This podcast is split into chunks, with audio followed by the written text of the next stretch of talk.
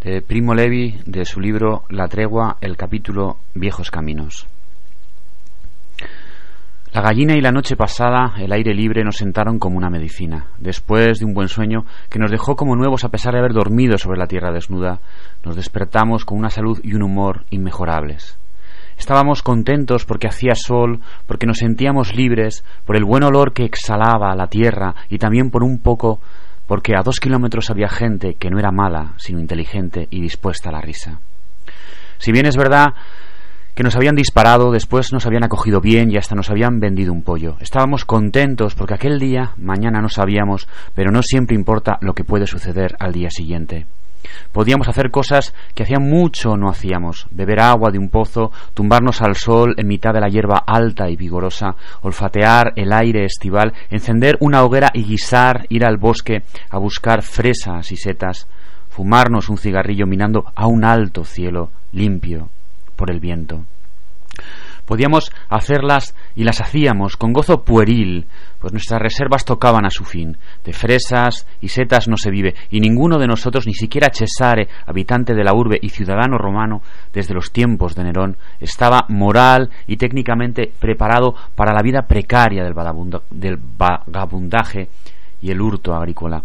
La elección estaba clara, la vuelta inmediata a la sociedad civil o el ayuno de la sociedad civil, es decir, del misterioso campo de Stargille de Orogi, nos separaban, sin embargo, 30 kilómetros de una, de una mareante carretera recta. Si nos andábamos sin ningún alto, podríamos a lo mejor llegar al rancho de la noche, o podríamos acampar de nuevo en la carretera en libertad, pero con el estómago vacío. Hicimos un rápido recuento de nuestros saberes. No era mucho, ocho rublos entre todos.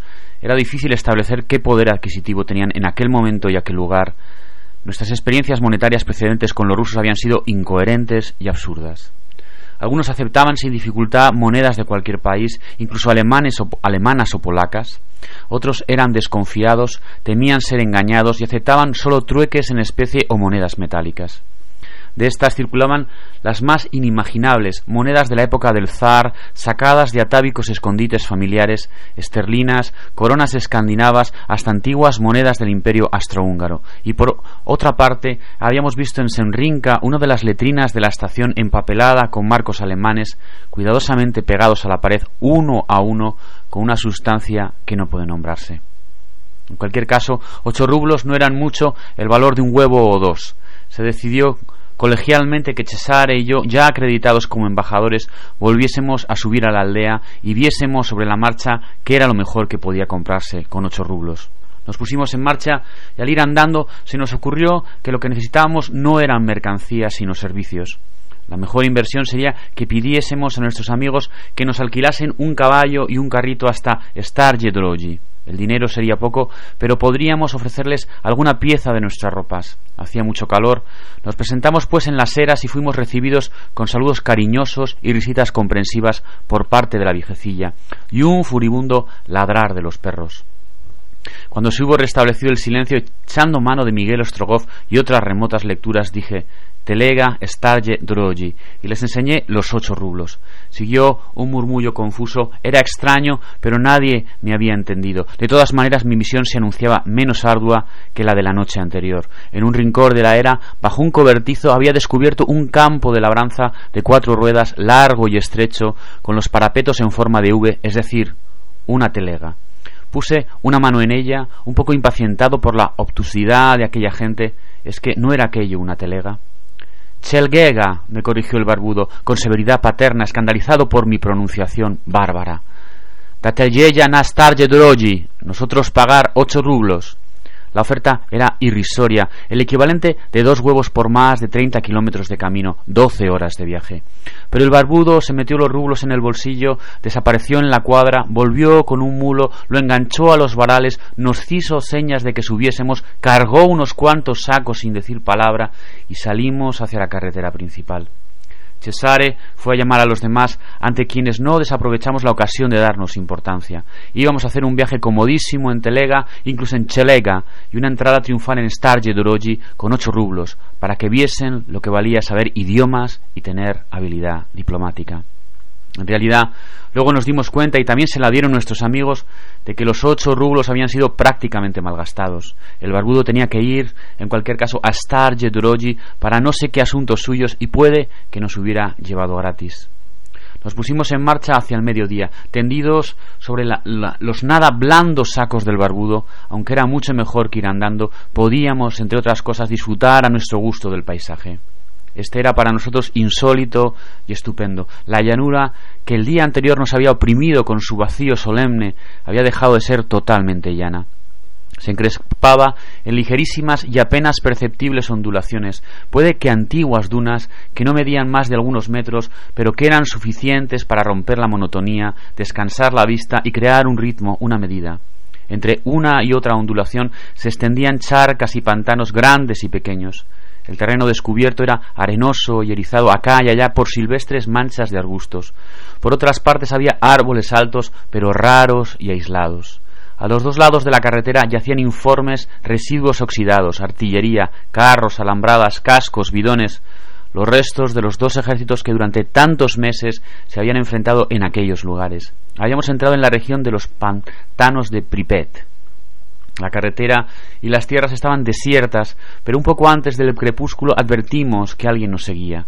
Un hombre negro sobre lo blanco del polvo caminaba enérgicamente hacia nosotros. Ganaba terreno lenta pero continuamente. Pronto estuvo al alcance de nuestra voz y reconocimos en él a Moro, a de Abesa, el gran viejo. También él se había pasado la noche en algún escondrijo y ahora se dirigía a Star con paso tempestuoso los cabellos blancos al viento, los ojos sanguinolentos fijos delante de sí, avanzaba regular y potente como una máquina de vapor. Llevaba atado a la espalda su famoso y pesadísimo envoltorio y colgaba de éste, relampagueaba la Segur como la hoz de Cronos. Se preparaba a adelantarnos como si no nos viese o no nos reconociese. Cesare lo llamó y le invitó a subir con nosotros. La deshonra del mundo, cerdos, asquerosos, animales, le contestó prontamente el moro, dando salida a la letanía blasfema que perpetuamente le ocupaba la mente. Nos adelantó y prosiguió su mítica marcha el horizonte opuesto a aquel por donde había emergido. El señor Unterberdoven sabía del moro muchas cosas que nosotros, muchas más. Entonces nos enteramos de que el moro no era o no era solamente un viejo lunático. El envoltorio tenía una razón y la tenía también la vida errante del viejo. Viudo, hacía muchos años, tenía una hija única, casi cincuentona, que estaba paralítica, atada al lecho, no tenía remedio. El moro vivía para esta hija, le escribía todas las semanas cartas que no iban a llegar a su destino. Solo para ella había trabajado toda su vida, se había oscurecido como la madera del nogal y endurecido como la piedra. Para ella sola, en su errante camino de emigrante, el moro echaba en el saco todo lo que encontraba a mano, cualquier objeto que supusiese una posibilidad mínima de ser utilizado o intercambiado. No nos encontramos con ningún otro ser viviente hasta Starje Doroji. Starje Doroji fue una sorpresa. No era una aldea, o mejor dicho, había una aldea minúscula en medio del bosque no muy apartada de la carretera, pero lo supimos más adelante y también nos enteramos de que su nombre significa viejos caminos.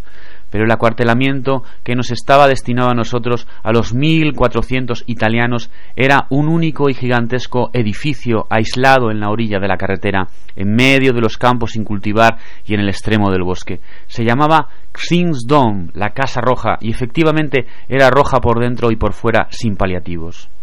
Una construcción verdaderamente singular, crecida sin ningún orden en todas las direcciones como los materiales de una explosión volcánica.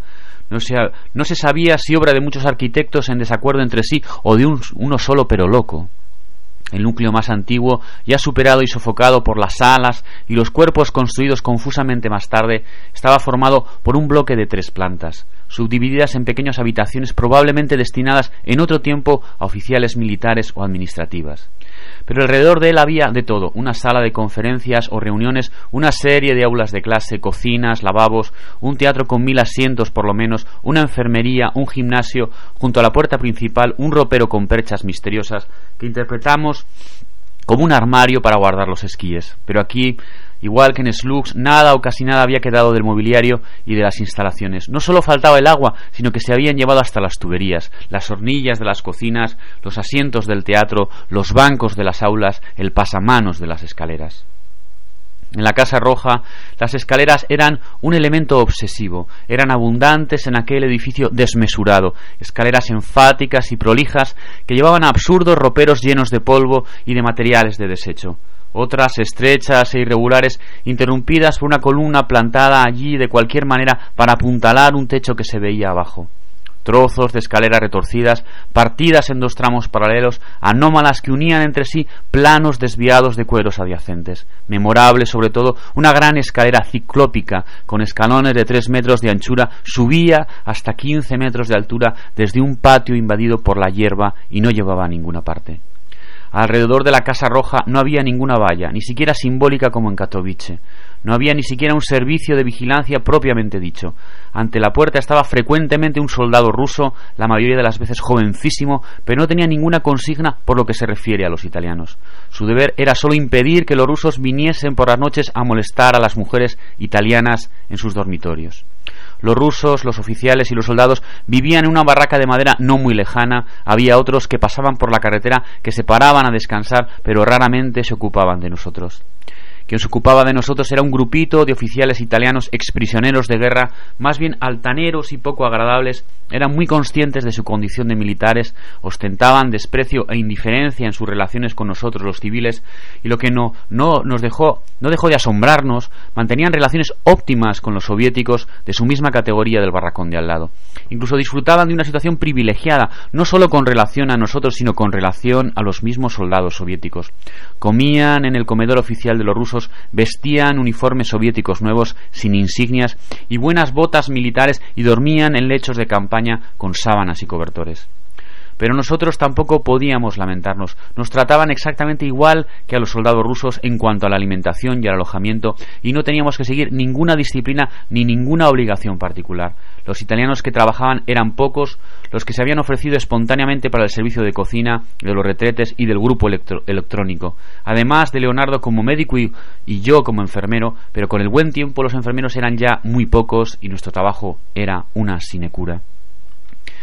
Quien quisiera podría irse. Algunos lo hicieron, unos por puro aburrimiento y espíritu de aventura, otros con la intención de pasar las fronteras y volver a Italia. Pero todos volvieron después de unas semanas o meses de vagabundaje, porque aunque el campo no estuviese vigilado ni cerrado, sí lo estaban y mucho las lejanas fronteras. No había de parte rusa ninguna veleidad de presión ideológica y ninguna tentativa de discriminación entre nosotros.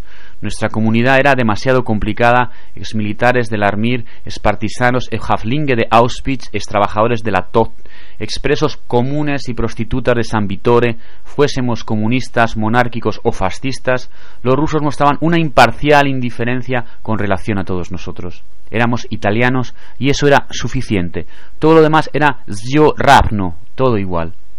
Dormíamos en tablas de madera cubiertas con sacos de paja, 60 centímetros por hombre. Al principio protestamos porque nos parecía poco, pero las autoridades rusas nos hicieron observar cortésmente que nuestras reclamaciones eran infundadas. En las cabeceras del tablado se podían leer aún garabateados en lápiz los nombres de los soldados soviéticos que habían ocupado aquellos lugares antes que nosotros. Podíamos ver que había un hombre cada 50 centímetros. Lo mismo podía decirse y nos lo dijeron a propósito de las vituallas. Nos daban un kilo de pan al día, pan de centeno poco fermentado, húmedo y ácido, pero era mucho y era el pan que comían ellos. Y la casa cotidiana era su casa, un bloque compacto de tocino, maíz, judías, carne y especias, nutritivo pero enormemente indigesto, que sólo después de varios días de experimentos aprendimos a hacer comestible, poniéndolo a cocer varias horas. Luego, unas tres o cuatro veces a la semana nos repartían pescado riba. Era un pescado de río que nos parecía muy fresco, lleno de espinacas, gordo, crudo, sin salar. ¿Qué podríamos hacer con él? Pocos de nosotros ya vinieron a comerlo tal cual, como lo hacían muchos rusos. Para cocerlo no teníamos cacharros, condimentos, sal ni arte. Pronto nos convencimos de que lo mejor era revendérselo a los mismos rusos, a los campesinos de la aldea, o a los soldados que pasaban por la carretera, un nuevo oficio para Cesare, que en poco tiempo lo llevó a un alto grado de perfección técnica. Por las mañanas de los días de pescado, César se daba una vuelta por los dormitorios, provisto de un trozo de alambre que clavaba en el riba, lo pasaba de un ojo a otro, se echaba al hombro la pestilente guirnalda y desaparecía. Volvía horas más tarde, a veces ya de noche, y distribuía equitativamente entre sus clientes rublos, quesos, cuartos de pollo y huevos con ganancia para todos y especialmente para él. Con las primeras ganancias de su comercio se compró una romana, con lo que su prestigio profesional se acrecentó notablemente. Pero para llevar a cabo debidamente cierto proyecto necesitaba otro instrumento de utilidad menos clara, una jeringuilla. No era de esperar que pudiese encontrar una en la aldea rusa y vino a la enfermería a preguntarme si podía prestarle una. ¿Para qué la quieres? le pregunté. ¿A ti qué te importa? Es una jeringuilla, aquí tenéis muchas. ¿De qué medida? La más grande que tengáis, aunque esté un poco estropeada, no importa. Teníamos una de 20 centímetros cúbicos, astillada y prácticamente inservible. César la examinó con atención y declaró que le servía. ¿Pero para qué la quieres? le pregunté una vez más. César me miró torvamente, molesto por mi falta de tacto, me dijo que era cosa suya, un plan que tenía, un experimento y que podía terminar bien o mal y que en todo caso yo era un cara dura por quererme enterar a toda costa de sus asuntos privados. Se embolsó cuidadosamente la jeringuilla y se fue como un príncipe ofendido. Pero el secreto de la jeringuilla no duró mucho tiempo. En la vida de Stage Dorogi había demasiado ocio para que no proliferasen los chismes y la intervención en los asuntos del prójimo. En los días sucesivos Cesare fue visto por Sor Leticia ir a buscar agua con un cubo y llevarla al bosque. Estelina lo vio en el mismo bosque sentado en el suelo en medio de un corro de peces a los que parecía estaba dando de comer. Y por último, Robati, que era su competidor, lo encontró en la aldea. No llevaba el cubo y estaba vendiendo los peces, pero eran unos peces rarísimos, gordos, duros y redondos, y no planos y blandos como los del rancho. Como ha ocurrido con muchos descubrimientos científicos, la idea de la jeringuilla había surgido de un fracaso y de una observación fortuita. Pocos días antes, Cesare había cambiado peces en la aldea por una gallina viva. Había vuelto a la casa romana roja, convencido de haber hecho un magnífico negocio.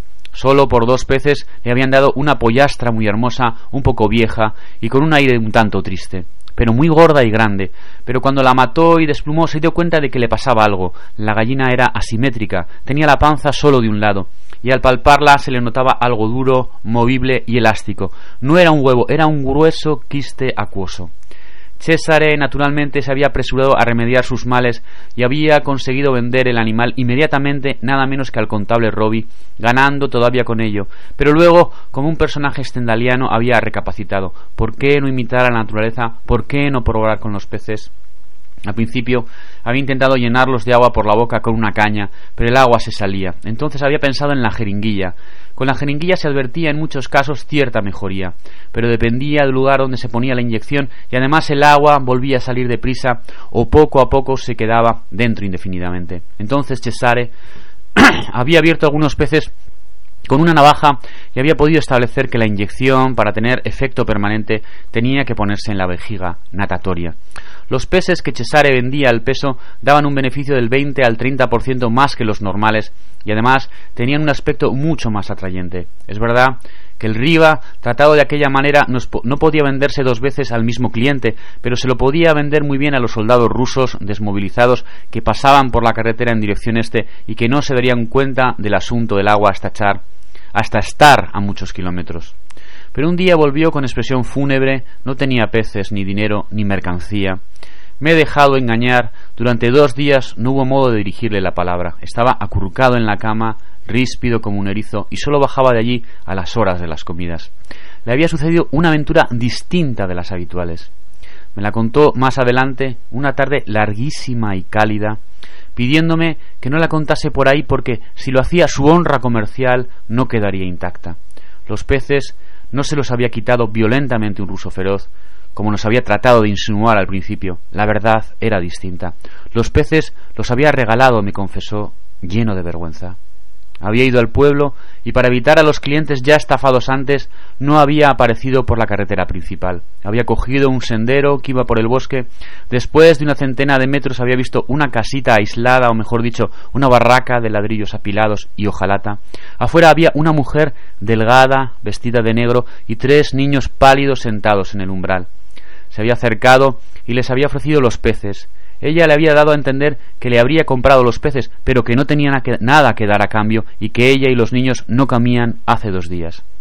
Le había invitado a entrar en la barraca y en la barraca no había nada, solo paja en el suelo como en una perrera. En este momento los niños le habían mirado con tales ojos que Cesare había arrojado los peces al suelo y había echado a correr como un ladrón.